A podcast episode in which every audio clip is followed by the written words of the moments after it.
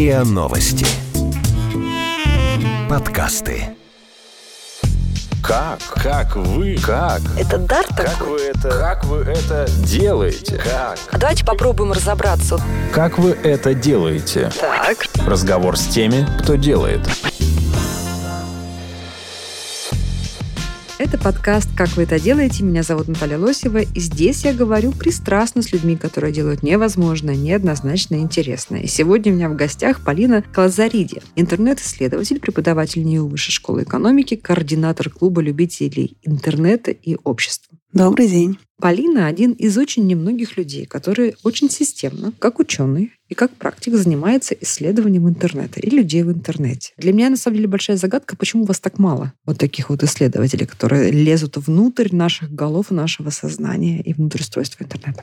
Это очень интересный вопрос, и я тоже нередко задаюсь им. Мне кажется, интернет такой скользающий объект. Он, с одной стороны, вроде бы огромный. Это примерно все, можно сказать. Да. Сегодня интернет примерно все. И именно поэтому, может быть, не так давно это началось, но в последние лет 10 мы говорим про интернет, который растворен в том, что с нами происходит. На английском языке есть даже словосочетание ubiquitous internet, что в переводе на русский значит вездесущий интернет. Ну, то есть мы создали, ну, мы как человечество, мы создали интернет, некую систему, которая довольно утилитарна сегодня, да, и повседневно. И теперь эта система стала как бы менять нас. Так Она стала получается? участвовать в том, что такое мы, я бы так сказала. Потому что, мне кажется, здесь влияние взаимное. Действительно, совершенно справедливо говорите, что мы не просто создали интернет, мы его ежедневно создаем. Потому что интернет — это не что-то, что кто-то когда-то сделал, и вот оно теперь с нами случилось. Это то, что мы с вами создаем ежедневно, делая посты в социальных сетях, отмечая себя на геометках, создавая какие-то новые жанры порой, экспериментируя с ними. И естественно, потом уже действуем в условиях того, что сами создали. Ну вот что такое сегодня интернет с вашей кафедры? Ну, феномен интернета вы можете писать как, ну, такой, ну, вот, глобальный? Что это такое? Смотрите, я больше всего люблю такое старомодное определение слова «интернет», которое отсылает к его этимологии, что это соединенные между собой сети, interconnected networks. Имею в виду, на самом деле, не только тот смысл, который был изначально заложен в этом определении, Компьютеры и взаимосвязи между компьютерами, между машинами. Не только. Не только. Мгм. Так его определяли, когда он был еще совсем юным. Да. И а, из большого количества разрозненных сетей, которые существовали там в 60-е, 70-е, 80-е, появился как мировая сеть. А то, что сегодня эм, представляет собой интернет, мне кажется, это разные сети. Не только компьютерные. Это сети наших с вами взаимодействий. Сети из данных, которые мы оставляем. Сети картинок, сети того или даже тех смыслов, которые в нем циркулируют и существуют. И все это связано и с людьми, и с технологиями. То есть это такая техносоциальная штука. Что сегодня интернет знает про нас, про каждого из нас? Смотрите, я бы не стала говорить, что интернет про нас вообще что-то знает, потому что интернет все-таки это не нейросеть, которая обладает своим каким-то интеллектом. Знают разные люди про разных людей. Например, очень много знают про нас наши мобильные операторы или корпорации, которые собирают данные о нас. Мы сами очень много знаем друг о друге. Намного больше подчас, чем м, хотим. Нам этого. кажется. И чем нам кажется. Более того, мы о себе стали знать не то чтобы больше, но нечто другое, чем мы знали там еще а, 20 лет назад, даже если уже пользовались э, ранним интернетом. Поэтому интернет — это такая штука, которая позволяет нам знать друг о друге, и это знание нигде не аккумулируется. Нет какого-то, какой-то папочки, где лежит все, что знает о вас интернет. Оно странным образом рассеяно по вот этим разным Ну, то есть все структурам. вот эти вот разговоры, что э, нужно срочно как-то огораживать свое пространство, нужно меньше оставлять следов, потому что сегодня просто аккумулировать те следы, которые мы оставили, и узнать, там, не знаю, спрогнозировать наше будущее, узнать наши тайные скелеты, вытащить из шкафов, это все пустые разговоры. Или все-таки сегодня интернет это действительно такая большая библиотека знаний о каждом из нас, только кнопочку нажми, и тут же будет досье сформировано. Вопрос это в том, опять же, кто нажимает кнопочку. Но мне кажется, к таким страхам стоит относиться с любопытством. В том смысле, что если мы ловим себя на этих опасениях, то их нужно, как детские кошмары, всегда додумывать до конца. Чего именно мы боимся? Того, что о нас узнают чего-то наши близкие, от которых мы что-то скрываем? Или того, что что-то узнают спецслужбы или государство? Или мы боимся или не любим навязчивую рекламу, потому что каждый раз попадаемся на нее и потом себя ругаем? То есть все-таки, мне кажется, в страхе перед многими вещами, связанными с интернетом, лежат довольно старые вещи, да, страх перед кем-то или чем-то офлайновым. Эх, это у нас не подкаст страхи, у нас подкаст все-таки как вы это делаете, но это вот тоже было бы интересно поговорить о страхах. Вы изучаете интернет, историю интернета в разных городах. Вот как такое может быть? Глобальный э, интернет, глобальный феномен, но вы видите, что у него какие-то локальные э, отличия? Действительно, интернет, с одной стороны, глобальный, с другой стороны, локальный. Это интересно, просто, мне кажется, мы очень долго говорили в первую очередь о его глобальной стороне. Мы, я имею в виду исследователей, журналистов, ну, в публичном мире вообще интернет появлялся как глобальная сеть. В последние лет я бы сказала, что, может быть, 7-8 исследователи стали видеть очень много интересных локальных особенностей. Например? А, ну, наверное, для меня самым вдохновляющимся является исследование Why We Post, почему мы постим, а, которое сделали антропологи во главе с Дэниелом Миллером из Лондона, Университетского колледжа Лондона. И на Курсере был целый курс, да, про это? Он даже есть. И он Каждый... есть. Я просто проходила его несколько лет назад еще, да, этот курс, да. О, как Очень здорово. интересно. Мы как раз его переводили. М, здорово. И добавили туда пару частей о своем тогда еще только начавшемся исследовании. Мгм. Страшно волнуюсь при этом. Но вроде бы... Ну, вот я еще проходила его до того, как добавили исследования. Сейчас было Мгм. бы интересно посмотреть, как, как оно обогатилось. Хорошо. И что, что- какие же региональные особенности вы видели э, в российском интернете или в другом страновом? Да, давайте я скажу два слова про Вайби. Пост, потому что оно все-таки очень впечатляющее, это исследование. Оно так вдохновило нас, что после него нас потянуло на подвиги свои. Значит, а, это исследование, которое провели 9 антропологов, они жили в разных странах мира по полтора года и смотрели за тем, как люди используют социальные медиа. И написали потом много книжек, которые все лежат в открытом доступе. И вот сделали курс, собственно, который мы и перевели. Смотрите, значит, э, сначала два слова про исследование Вайби Пост. Оно, наверное, отвечает на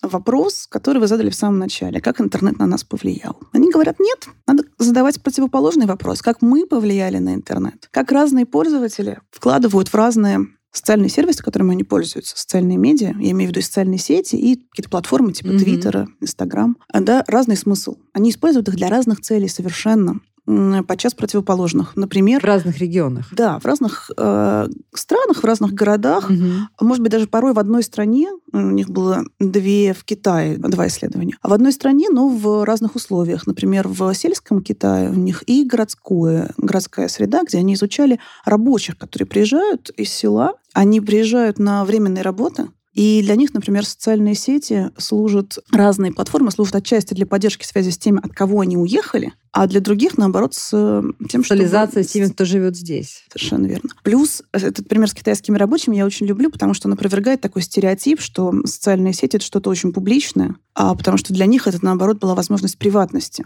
когда люди живут в общежитиях, где у них все на виду, да, и то, что происходит у них в мобильных телефонах, это единственное возможность вообще частной жизни. То есть то Ну, или кажущейся частной жизни, да? Ну да, хотя это разделение тоже сейчас, конечно, сильно меняется, но в любом случае такой мощный аргумент против того, что вот интернет появился, и все стали его использовать как публичную площадку. Ну, то есть вы хотите сказать, что если мы возьмем двух девушек, допустим, лет 20, которые учатся, живут в Москве, учатся в одном вузе, в одной группе, но одна из них живет в Подмосковье, другая приехала из Воронежа, они будут демонстрировать нам совершенно разные, так сказать, мотивы, зачем они пользуются со социальными сетями?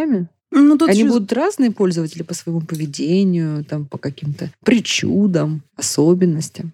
Понимаете, вот э, большая часть моих исследований балансирует между утверждением о том, что интернет весь такой гомогенный, и то, что интернет весь такой очень разный. У каждого свой интернет. Это, ну, можно сказать, что, конечно, у каждого свой интернет. Даже если они приехали из одного города, у них может быть свой интернет. Но мне кажется, что это недостаточный ответ. Да? Ну, он все-таки такой уже сейчас, мне кажется, на уровне здравого смысла. Ну, все мы понимаем, что да, зашел в чужую ленту Фейсбука с чужого гаджета и просто не узнал вообще, что это. Кажется, люди так общаются, с ума сойти. Но вместе с тем есть важные вещи, которые все-таки объединяют людей внутри одной группы, например, студентов, да, и отличают их от их родителей. И как раз вот, если мы смотрим на разные группы по возрасту, по, а, по культуре, да, я имею в виду там рели- религия, условия жизни, человек в маленьком городе, человек в большом городе, мы можем увидеть э, различия. Правда, сразу оговорюсь, что это не предмет моего непосредственного интереса. Все-таки в Пост исследование сделано, его сделала не я, его сделали замечательные коллеги, оно прекрасное, но дальше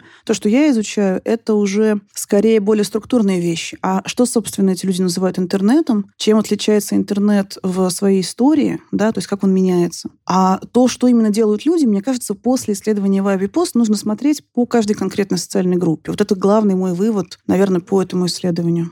А как вообще интернет сегодня изменил э, нас по сравнению там, с теми, что мы были, допустим, 10 лет назад? Особенно с точки зрения, скажем так, актуализации виртуального пространства. Да? То есть 10 лет назад мы мне кажется, себя довольно здорово отделяли. Ну, когда я говорю мы, я говорю с некого среднего пользователя, как он мной воспринимается. Лет 10-15 назад мы говорили, вот есть моя реальная жизнь, да, а вот есть некий онлайн, да, в котором а, есть там... Вот я всегда, знаете, какой пример привожу? А, чем а, отличается, на мой взгляд, генеральнейшим образом а, Facebook или ВКонтакте, особенно Facebook, от ЖЖшечки? ЖЖшечка — это было место псевдонимов, да, место выдуманных образов. Или такой, знаете, такого многоточия, такой загадочности, да. Вот я там какой-то там цветик полевой, да, или я а, у меня никнейм там «Путь на Марс». И дальше додумывай, и вот этот образ, он строился э, не от моей, меня реальный, да, а от меня воображаемый. Когда мы говорим про сегодняшнего пользователя социальных сетей, мы видим, что это просто невероятная актуализация, вплоть до того, что э, работодатель, когда принимает на работу человека, он просматривает его профайл. Да? Или там я, например, не зафренжу человеку, э, чего лица на аватарке я не могу разглядеть. Да? Для меня он все-таки анонимный. Кстати, сразу передаю привет очереди подписчиков на мой Facebook. Я не френжу людей, э, чего лица нет, да, или чье имя не содержит имя и фамилию. Вот я в себе отрефлексировала вот это отличие. Вот это внешнее. Да? А как, по сути, отличается сегодняшние пользователи социальных сетей от пользователей социальных сетей десятилетней давности? Как раз пользователи десятилетней давности отличается очень сильно, потому что именно в период с 2008 где-то до 2012 года количество пользователей интернета в России увеличилось примерно в два раза. И это в данном случае важные цифры, потому что все-таки пользователи, которые были в интернете в нулевые годы, были какой-то более отделенный своим опытом, доступом к компьютеру. Прогрессивная, так сказать, часть человечества. Ну, я бы не стала говорить, что она прогрессивная. Она разная. Где-то это могут быть аутсайдеры, которые в других средах себя не находили. И для них интернет был все равно была преференция, да, человек, который умеет пользоваться интернетом, который да. имеет э, аккаунт в социальных сетях, хотя до сих пор есть люди, сейчас тоже про это поговорю, про, про нигилистов. Хорошо, сегодняшние, вот пришли вот эти все, да, условные все. Да, теперь в интернете все. Угу. Это, это, это правда. Причем интернет сейчас, в общем, мало... Люди насколько, по вашим исследованиям, э, настоящие, похожи на себя самих в социальных сетях? Ну вот смотрите, здесь мне сложно говорить, потому что конкретно это я не изучала, да. А мне кажется, интернет по-прежнему дает нам возможности представлять разные стороны себя. Потому что все-таки современный интернет... То есть не врать, а просто что-то подчеркнуть себя реального, ну, как бы сделать более выпуклую. Конечно. Ну вот смотрите, что такое интернет сегодня? Это же не только социальная сеть. Вот социальная сеть. А там человек, например, пишет больше о своей работе там, э, или об увлечении. Что называется, позиционирует себя. Может быть, да. Даже занимается, там, не знаю, селф-брендингом это иногда называют. Хотя мне не очень нравится, когда к интернету начинают применять такой маркетинговый сленг, потому что все-таки часто люди занимаются творчеством вполне бескорыстно. Или неважно, что это за творчество. Это фотографирование себя и своих котов, или это, не знаю, А что, э, себя это селфи это творчество? Или это решение психологических проблем? Селфи, конечно, может быть творчеством. Селфи может быть протестом. Селфи может быть жестом. Например, когда селфи делают люди, которые совершенно не вписываются в каноны красоты. Люди... Почему 10 лет назад не было селфи, а сейчас есть? Только потому, что появилась фронтальная камера на всех недорогих смартфонах? Или потому, что что-то изменилось антропологически, психологически с нами? Ой, это большой вопрос, про который много, много есть интересных исследований. А, как раз вот буквально на прошлой неделе у нас на конференции «Интернет Beyond» была Катрин Тиденберг, исследовательница, она живет в Эстонии, и она написала прекрасную книгу про селфи. Вот. Мы устраивали ее лекцию публичную. И... Скажите нам основные тезисы этой Ну, книги. я часто, честно говоря, сейчас пересказала. Да? Mm-hmm. Первое, что селфи действительно служит разным функциям. Да? Это не только любование собой. И даже не столько. Mm-hmm. Потому что... Оказалось бы, я-то думала, что это как раз любование собой в первую очередь. Mm-hmm. Но, понимаете, ведь, э, да, селфи иногда получает лайки и поддержку, но эм, она служит не только тому, что вот вы как будто бы в зеркало собой полюбовались. Вы любуетесь не в зеркало, вы смотрите на то, как люди реагируют на вас. Да, это может быть зачастую критика, это может быть э, какая-то реакция удивления. Селфи важно для, так сказать, селф-трекинга, да, отследить, как я меняюсь со временем. Когда селфи делают, например, э, люди с разными болезнями, которые влияют на внешность. Ну, мне кажется, это все-таки редкость, да, это небольшой процент людей, которые Методологически к этому подход. Это до конца неизвестно. Селфи очень сложно посчитать, поэтому мы не знаем, какие они. А доверять своей ленте я точно не советую, потому что все наши ленты сильно заточены под нас. И, скорее всего, там будут, ну, или люди, на которых мы специально подписываемся, чтобы выйти из информационных пузырей, ну, или люди близкие по социально-культурному положению, всему такому. Как вы это делаете? Разговор с теми, кто делает. А я вот слышала, что зачитала, что э, пристрастие к селфи даже становится предметом психиатрических исследований сегодня. То есть психиатры изучают это как все-таки феномен со своей кафедры, посмотреть, нет ли в этом что-то э, болезненного. Ну, в общем, современный что ли, современный язык очень любит, э, современный мир очень любит э, видеть в разных э, наших действиях что-то, что можно изучать с психиатрами. Это такой способ разговора о себе, да, психологизировать, медикализировать наше состояние. Десять лет назад, если вы вспомните, без всякого интернета такого не было. Когда люди жаловались на какие-то сложности с собой, их реже отправляли к психотерапевту или к психиатру, чем это делают сейчас. А может быть, тоже на это повлиял как раз интернет и социальные сети, потому что человек стал очень много выговариваться в своих постах и э, принимать э, либо какое-то сочувствие, либо такой, знаете, э, экспресс-психоанализ со стороны э, не профессионалов, но сочувствующих. Мне кажется, скорее нет. То есть нет, это разные, разные немножко истории. То есть действительно мы стали в интернете более публично рассказывать о себе подчас. Да? Не было раньше жанра нытья в Твиттере потому что не было а, вот совпадения, да, можно было ныть в дневнике в своем бумажном или даже а, на компьютере написанном, на котором мы никому не показываем. Можно было рассказывать что-то личное или по переписке даже друзьям, да, но это все-таки разные жанры. Сейчас появился, да, жанр письма к миру, да, ко, ко всем да. сразу. А сейчас у вас непонятная аудитория, совершенно неизвестно, кто это прочитает и зачем. Вот. Но едва ли это связано с тем, что мы стали себя легче медикализировать. Все-таки это параллельный процесс. Мне кажется, они могут где-то пересекаться, но едва ли в причинно-следственных отношениях. А кто-нибудь изучает, ну, скажите, пожалуйста, как устраивается личная жизнь э, тех людей, которые принесли полностью, так сказать, все свои матримониальные планы и процедуры э, в интернет? Слушайте, вот как раз два дня назад слушала замечательный доклад у нас на конференции про отношения на расстоянии про то, как пары, у которых отношения на расстоянии, вообще представляют их в Инстаграме. Это очень интересно, потому что, с одной стороны, Инстаграм оказывается некоторой такой площадкой, которую люди приспосабливают, опять же, да, под свою частную нужду. А, например, ну, как они редко видятся. И Инстаграм для них это тоже некоторый способ а, показывать миру, что вот они в отношениях. Мне а, кажется, то есть они показывают как друг с другом, да? Да, но они а. показывают свою жизнь, и в том числе там есть жанр такой, например, ожидание встречи, фотографии со встречи скучание по э, партнеру, который там находится в другой стране или в другом городе. Потом снова, то есть такое циклические отношения,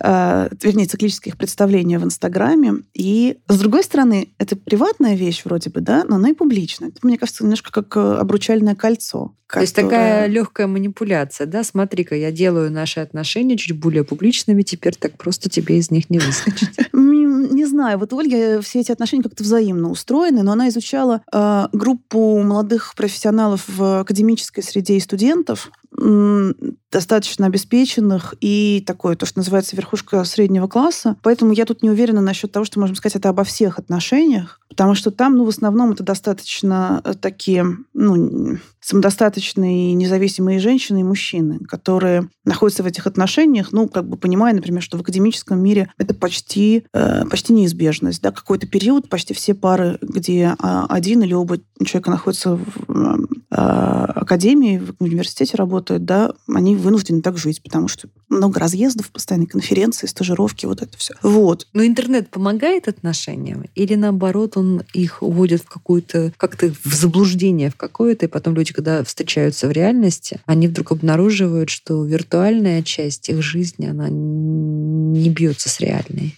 А вот вы же минут несколько назад говорили как раз о том, что сегодня интернет все ближе к офлайну, да? Ну а как же запах, химия? А, а тут уже вопрос в том, что мы считаем хорошими и нормальными отношениями, да? Насколько у нас есть вот эта э, золотая норма, под которой мы все отмеряем. А, есть же всегда еще семейная лодка, которая бьется о быт. Может быть, как раз отношения, которые включают в себя чуть меньше быта, они чем-то и неплохи. Интересная теория, да, интернет как освобождение от быта, да, в период вызревания отношений.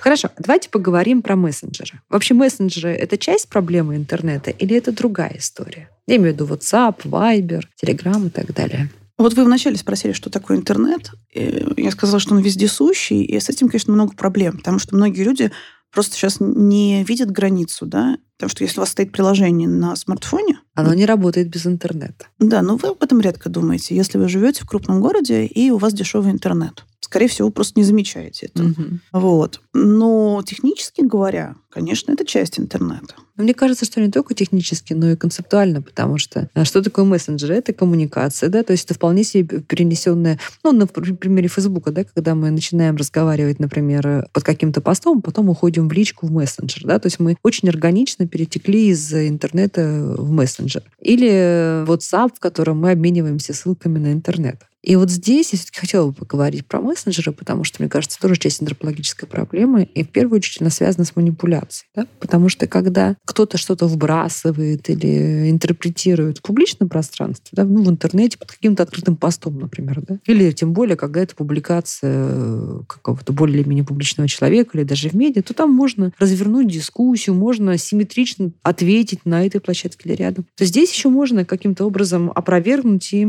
пресечь манипуляцию. А вот мессенджер, на, на мой взгляд, это чрезвычайно опасная история, потому что, ну, все мы знаем э, мамские чаты в WhatsApp, да, которые значит, взрываются раз в неделю тем, что очередным маньяком несуществующим, да, или несуществующими щеночками, которые через два часа задавят, если их не заберут. А что, это с нами что-то произошло, и мы стали, мы утратили всякую критику, да, и стали э, менее зрелыми, что ли, в реакциях на fake news. Или эта среда таким образом нас уже со всех сторон объяла и захватила, что мы перестали различать правду и неправду и реагируем только на того, кто нами лучше манипулирует. Знаете, я не уверена насчет манипуляции, потому что мы же до конца не знаем, кто манипулирует очень часто. То есть, да, в некоторых случаях каких-то таких вбросов мы можем найти человека, который обретает выгоду от всего этого, но очень часто это такое, такая череда испорченных телефонов. И здесь, мне кажется, то, с чем мы столкнулись, это проблема масштаба ситуации, в которой любой человек является переносчиком информации, тем, чем изначально являлись медиа в широком смысле, ну, массовые медиа, да, там, онлайн-медиа, СМИ, газеты, журналы, неважно. Сейчас каждый из нас — это немножко СМИ. Каждый из нас несет немного ответственности за то, как распространяется информация, как она добывается. Вы сейчас говорите про моральную, скорее, ответственность, чем юридическую. Конечно, я говорю именно про даже такую... Ну, про внутренние тормоза Да, да, про социальную, я бы сказала, что это социальная ответственность, потому что то, как мы внутри себя справляемся со страхом перед миром, это э, одно дело, да, а вы сказали не говорить про страхи, я не буду. А вот то, как мы, ну, насколько мы понимаем или не понимаем, что наш репост это не просто какой-то такой личный жест, да, а некоторый жест влияния на людей, которые на нас подписаны или которые с нами сидят в одном чате. А это вопрос действительно социальной ответственности некоторой, в небольшой степени, я думаю, грамотности, ну, в смысле, умения проверять источники, да, больше э, даже дело не в умении, а в желании, насколько человек понимает э, связь, да, между своим действием и его последствиями. Ну, то есть желание у него появится тогда, когда его несколько раз будет бит по голове за то, что принес э, неверную информацию или сам стал жертвой, да, какой-то неверной информации. Просто я не вижу других. Ну, или как, если будет какая-то уголовная ответственность, не знаю, или административная. А вот Мне мужчины... кажется, все-таки можно решить. Это не уголовная ответственность. Я страшный оптимист здесь. Мне кажется, что есть социальные нормы, которые мы усваиваем на уровне... Тогда рефлексами э, должно. Да, но Мне тут... Кажется, действие не рефлексы. Да, мы, мы много учимся таким вещам, да, там о чем-то в школе говорят, о ну, чем-то... Нет, яркий пример, когда, знаете, вот это начинается вброс в чатике информации про этих щеночков, например, угу. да, и э, э, тысячу раз твердили миру, да, и все равно находится женщина сердобольная, которая звонит, и у нее списывается там 500 рублей с телефона. После этого у нее вырабатывается на какое-то время рефлекс не реагировать, да, и не перепощивать объявления в чатиках про щеночков, которых не существует. Да, а вот да. мужчины и женщины, они по-разному себя ведут в интернете? Ничего не знаю об этом. Никто это не исследовал? Ну, мне кажется, что тут есть вещи, в которых э, разница между изучаемыми людьми важна. Например, если мы говорим про изучение там родителей, да, отцы и матери это немножко две разные категории в социальном смысле иногда. Иногда, не всегда тоже, да? На которых, там, не знаю, когда мы изучаем, например, с коллегами, моя коллега изучает э, родительские форумы, она там говорит, вот я провожу интервью с матерями, а с отцами... Она там, прям с ними встречается физически? В том числе, да, она их масштабно изучает очень. Вот мы в экспедиции ездили, она начала как раз там делать как бы в разных городах, потом еще стала изучать онлайн, и сейчас заканчивает работу, снова берет интервью. Вот. В остальных случаях часто это не очень важно просто, какого пола человек. Ну, как бы это ну, То есть каких-то вот явных различий в поведении они не демонстрируют? Я не очень изучаю поведение, но, короче, из всего, что я знаю, нет. Нет. А что интересного вы изучали, вот, э, исследуя форумы? Родительский форум – один из моих самых любимых объектов исследования. Я, честно говоря, тут в меньшей степени даже ориентируюсь на свои работы. Еще у меня есть работа коллег, на которых я могу ссылаться. Угу. Вот Оксана Дорофеева, которая их изучает, например. Но мой личный интерес к ним начался давно. Ну, отчасти, может быть, э, он появился, когда у меня самой появился ребенок, и я стала смотреть немножко тоже и в интернет, хотя я, как мать, тут не очень интересный объект, потому что, я не знаю, как-то у меня из других источников вся моя материнская медицинская экспертность, наверное, возникала. Вот. Кроме того, я не очень умею общаться на форумах. Для меня сложный формат. Да, отдельно. Вот, да. Но как бы чем меня заинтересовали форумы, э, на самом деле больше заинтересовали меня как исследователя. Потому что когда я была, например, во Владивостоке, была не экспедиция, а скорее такой небольшой визит, но я, естественно, пошла взять несколько интервью у людей, которые как-то связаны с местным интернетом. Там, значит, э, форум Влад Мамы, который потрясающий в своем э, активизме. Это социальный активизм, которого я не видела во многих СМИ, которые... В чем он проявлялся, кроме совместных покупок? О, это политическая история.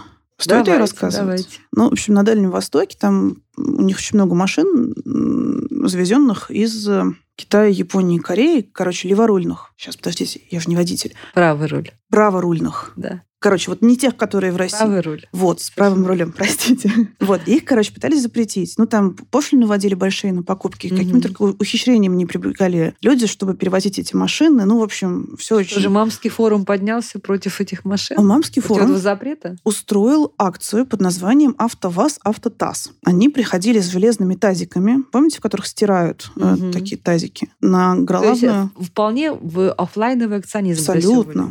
Да, на главную горку в городе, и они, значит, детей спускали в этих тазиках. Это очень неудобно. И тем самым, ну, это, по-моему, современное искусство, в общем, э, тем самым да, показывая... получился. Да. А потом, когда к ним прислали ОМОН, чтобы усмирять, значит, протесты, они выходили на улицы с Конституцией и читали людям вслух Конституцию. То есть это обычные мамаши, которые сидели в декрете там или с э, малолетними детьми, и вот они из форума вылезли вот в такие протесты. Э, ну вот Жанна Чернова, замечательная... Кто управлял? Никто ими не управлял. Вот, правда, есть книжка Жанны Черновой про петербургский такие активизм. Петербургский активизм, там он более, а, менее политический, более прагматический, но вот Владивостокский пример, конечно, очень впечатляет. Им никто не управлял. Они э, сами, сами себе мальчики и девочки.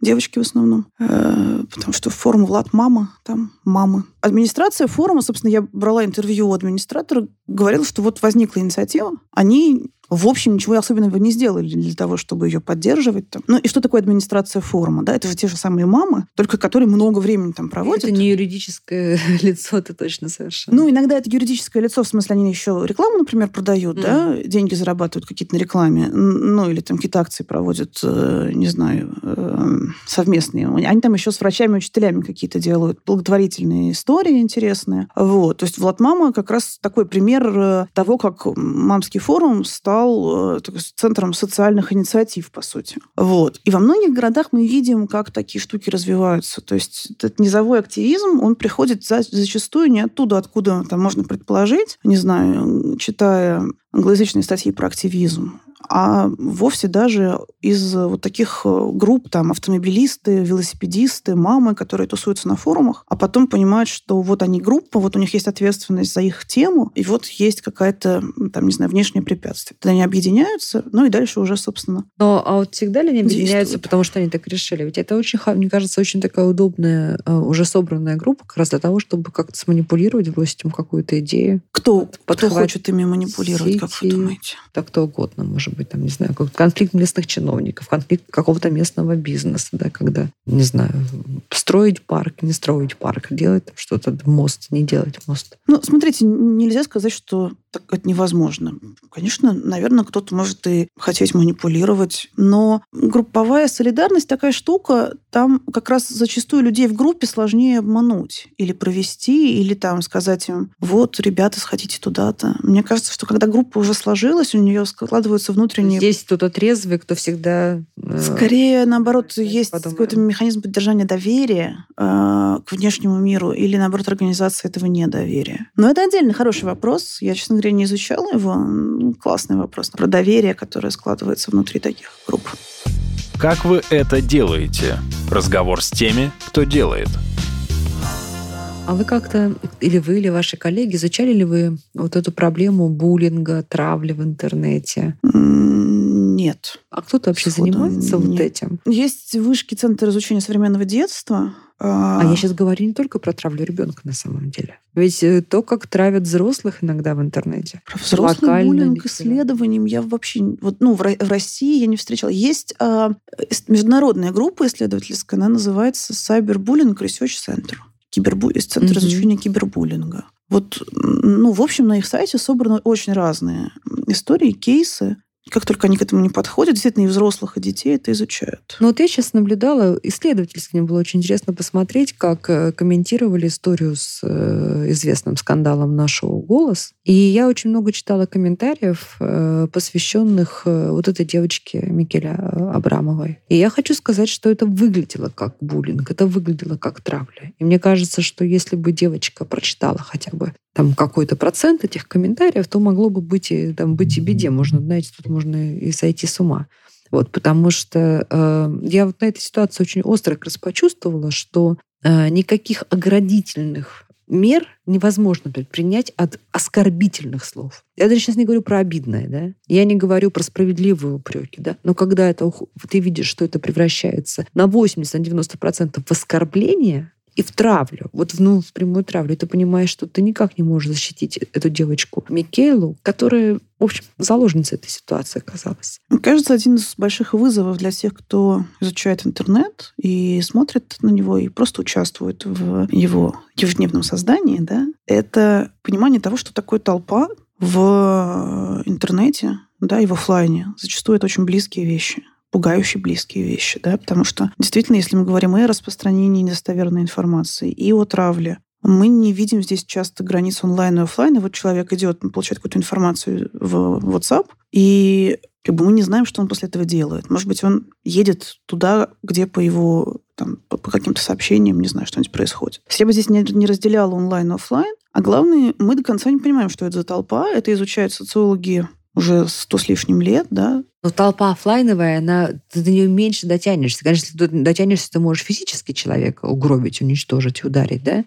Но нужно дотянуться. А вот онлайновая толпа, она не имеет никаких препятствий, чтобы достичь человека. Ну, с онлайновой толпой вообще очень сложно. То есть, с одной стороны, это очень большая сила созидательная, да, а не зря мы говорим там про краудсорсинг и краудфандинг как а, часть там где-то благотворительных проектов очень часто, где-то проектов по финансированию каких-то совершенно новых, безумных э, идей или там Давайте мы, те, кто не знает английский, мы скажем, да, что во словах краудфандинг э, и краудсорсинг тоже лежит слово «толпа» да, корни. совершенно справедливо. Crowd — это толпа, да? Поиск crowd, через толпу. Краудсорсинг, когда привлекаем да, ресурсы. ресурсы через толпу. Да, funding, когда мы финансирование какое-то ищем, mm-hmm. какие-нибудь э, там planeta.org, такие ресурсы, которые собирают деньги на какие-то проекты самые разные, да, кто-то фильм снимает, кто-то... То есть это вы, вы имеете в виду, что как делает. можно эту толпу заставить действовать позитивно? Ну, подвигнуть скорее. Я не уверена, что заставить. То есть люди, ну, часто... Подвигнуть, да. По своему желанию все это делают. А вы изучали вот эту вот историю? Как интернет, так сказать, способен подвигнуть людей к коллективному действию, к какому-то позитивному? Еще нет, но как раз вот изучение таких платформ, оно, они, они ведутся. А вы как это... изучаете? Вы, вот вы смотрите просто на онлайн? А, нет, я слышала, что вы в экспедиции ездите, да? Вот как это происходит? Вы находите какого-то представителя, яркого пользователя какой-то группы? Не, смотрите. А как это происходит? А, мы в экспедиции ездим зачем? Затем, чтобы написать настоящую историю интернета в России. А, ну, не единственная задача, да, у нас есть какие-то еще академические, такие более теоретические вопросы, но что я имею в виду? Что вообще интернет в России появлялся очень интересным образом. В каждом городе он возникал по-своему, и мы до конца не знаем как. Потому что эти истории часто вообще не описаны, не написаны. Где-то мы о них слышим, где-то мы знаем, что вот там была какая-то интересная сеть, там были такие провайдеры, ну и все. А эти люди, собственно, и там эти сервисы, которые в каждом городе возникали, они сделали интернет, которым мы до сих пор пользуемся. Да, то есть, во-первых, здесь есть такой момент, связанный с, не знаю, справедливостью даже. Да, почему мы знаем про героев, э, в общем, московско-питерских очень часто, раннего интернета, ничего не знаем про то, что было там в Тюмени, в Владивостоке. Я про Владмаму вам рассказываю.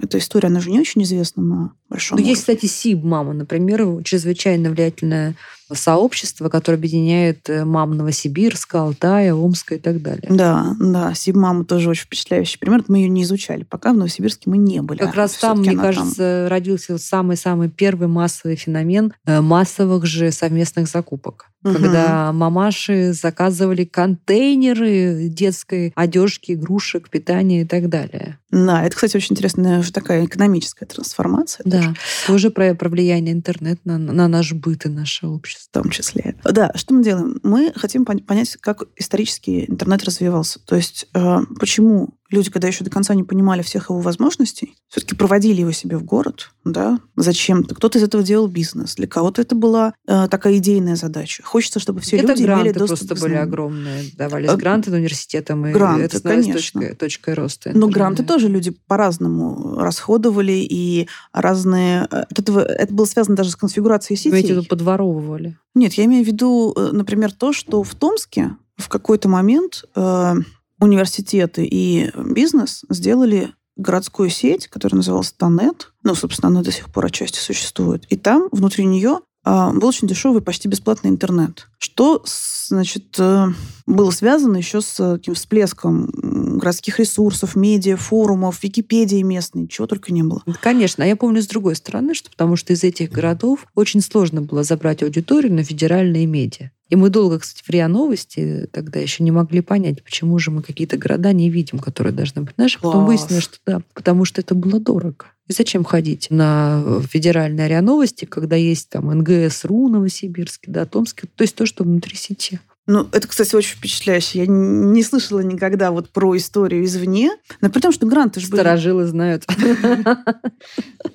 Тут важно, что гранты были не только в Томске, да, но почему-то в Воронеже местную сеть не сделали. Почему мы знаем, почему там? Потому что некоторые организационные причины. Что здесь важно? Зачем это изучать? Да, вроде бы дела давно минувших дней. Ну, во-первых, где-то те ресурсы, которые возникли в нулевые там, или в конце 90-х, они до сих пор существуют, да, и до сих пор влияют в том числе на федеральную повестку, возможно, да. Таких, правда, мест не очень много. Ну, не статистики, мы делаем не количественные, качественные исследования. Но важно, что зачастую в тех вещах, которые людей будоражили в раннем интернете, есть неиспользованные возможности. И когда мы начинаем говорить сегодня, что вот интернет уже не тот, то там вот было, было хорошо, а теперь сплошное наблюдение каждого за каждым, самолюбование и так далее, может быть, ну, нужно посмотреть на то, что мы видели в интернете некоторое время назад. И когда мы пытаемся увидеть это в рассказах людей, которые интернет своими руками создавали, прокладывали провода или делали первые ресурсы, то мы видим, что вообще-то у интернета еще большое будущее, да, еще не все эти возможности исчерпаны. Как вы это делаете? Разговор с теми, кто делает – а в чем будущее интернета? У нас же с вами уже покрытие почти стопроцентное, когда мы говорим про взрослое население, во всяком случае, в стране. Ну, учитывая развитие мобильного интернета. В чем будущее, может быть? Что ж такого мы еще не увидели в интернете, что вы предполагаете будет? Ну, смотрите, здесь две истории есть, мне кажется. Одна история про то, что просто технически меняется. И как бы с точки зрения структуры, мейнстрим такой. Это то, что интернет сегодня — это все-таки еще и интернет вещей, и интернет, который состоит из данных, да, и уже внутри них разворачивается что-то очень интересное и до конца непонятное. Это интернет-сервисов э, от э, там, Яндекс Еды или какого-нибудь э, Airbnb, да, которые меняют нашу повседневность. Это интернет больших корпораций зачастую. А это интернет, который все сильнее отличается в разных странах из-за локальных законов. Вот. Это просто вообще новое некоторое явление по сравнению с тем, что было некоторое время назад. Между тем, это тот же интернет, которого, мне кажется, остается будущее, связанное с тем, что у него есть пользователи, которые могут видеть в нем возможности новых связей совершенно. Причем зачастую это связи во-первых, которые по-прежнему преодолевают время и пространство, да, когда мы можем организовывать перформансы вроде того, что мы обсуждали про, про Владивосток, да, или делать какие-то инициативы, которые связаны просто с тем, что мы живем с людьми, которые очень далеко в одной реальности. Это не только про отношения на расстоянии, да, это же еще про исследовательские коллективы, про журналистов, про а, людей, которые что-то узнают, про онлайн-курсы. Ну, вот такие вещи. Это все сейчас есть, но мне кажется, что очень часто люди не видят, что это вообще-то огромная часть их жизни. А вот. Вот я про этих людей хочу поговорить, потому что все равно есть довольно заметный процент, э, э, но если не интернет-нигилистов, то людей, которые отрицают, так сказать, любое присутствие в социальных сетях. И здесь такие два непримиримых полюса, потому что один полюс говорит, если тебя нет социальных сетях, то нет твоих связей, нет э, большой части твоего общения, твоей коммуникации, твоей принадлежности к какому-то сообществу, да, какого-то позиционирования. Другие говорят, что а, меня нет в интернете, я есть в офлайновой жизни, этого вполне достаточно, я просто не трачу время вот на это все, чем вы занимаетесь. Человек, которого сегодня нет в социальных сетях, нет в Фейсбуке, нет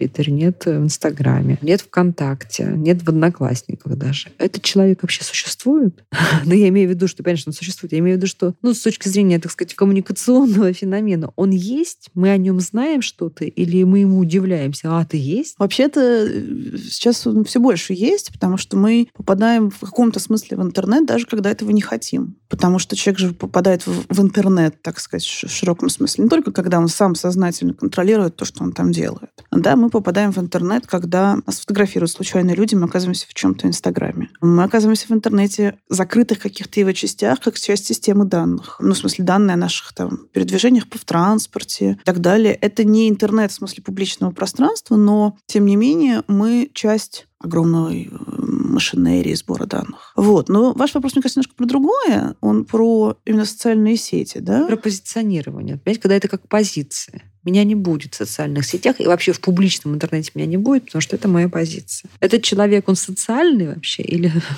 Может быть, даже очень. Смотрите, вот мы изучали айтишников, и то, почему они не пользуются какими-то составляющими интернета. Изучали мы айтишников Казалось бы, оксюмарон, да? На самом деле нет. Потому что, во-первых, часто у все-таки это публичное пространство, о котором там мы с вами говорим, это публичное пространство таких социальных гуманитариев да, людей, с одной стороны, имеющих вообще публичность некоторую, помимо любого интернета, и ее не избегающих. С другой стороны, ну, как-то рефлексирующих на понятном им языке то, что происходит. Что вот публичность, вот там высказывание, что это такое, это важно. Это может быть хорошо, плохо, да, но это важно. Это же далеко не здравый смысл любого человека. Да? Человек, который работает на заводе, не живет в повседневности, которая требует этого от него, да? Ну, это... подождите, у него есть э, друг Вася, с которым он служил в армии. Они могут найти друг друга в одноклассниках, умириться этому и, в общем-то, быть счастливы, Конечно. счастливы общаться. Нет, вполне может быть, что у человека, который работает на заводе, есть прекрасный телеграм-канал, который он ведет, чтобы рассказывать... Нет, я к тому, что ему есть зачем идти в социальные сети, да, кроме того, что... Ну,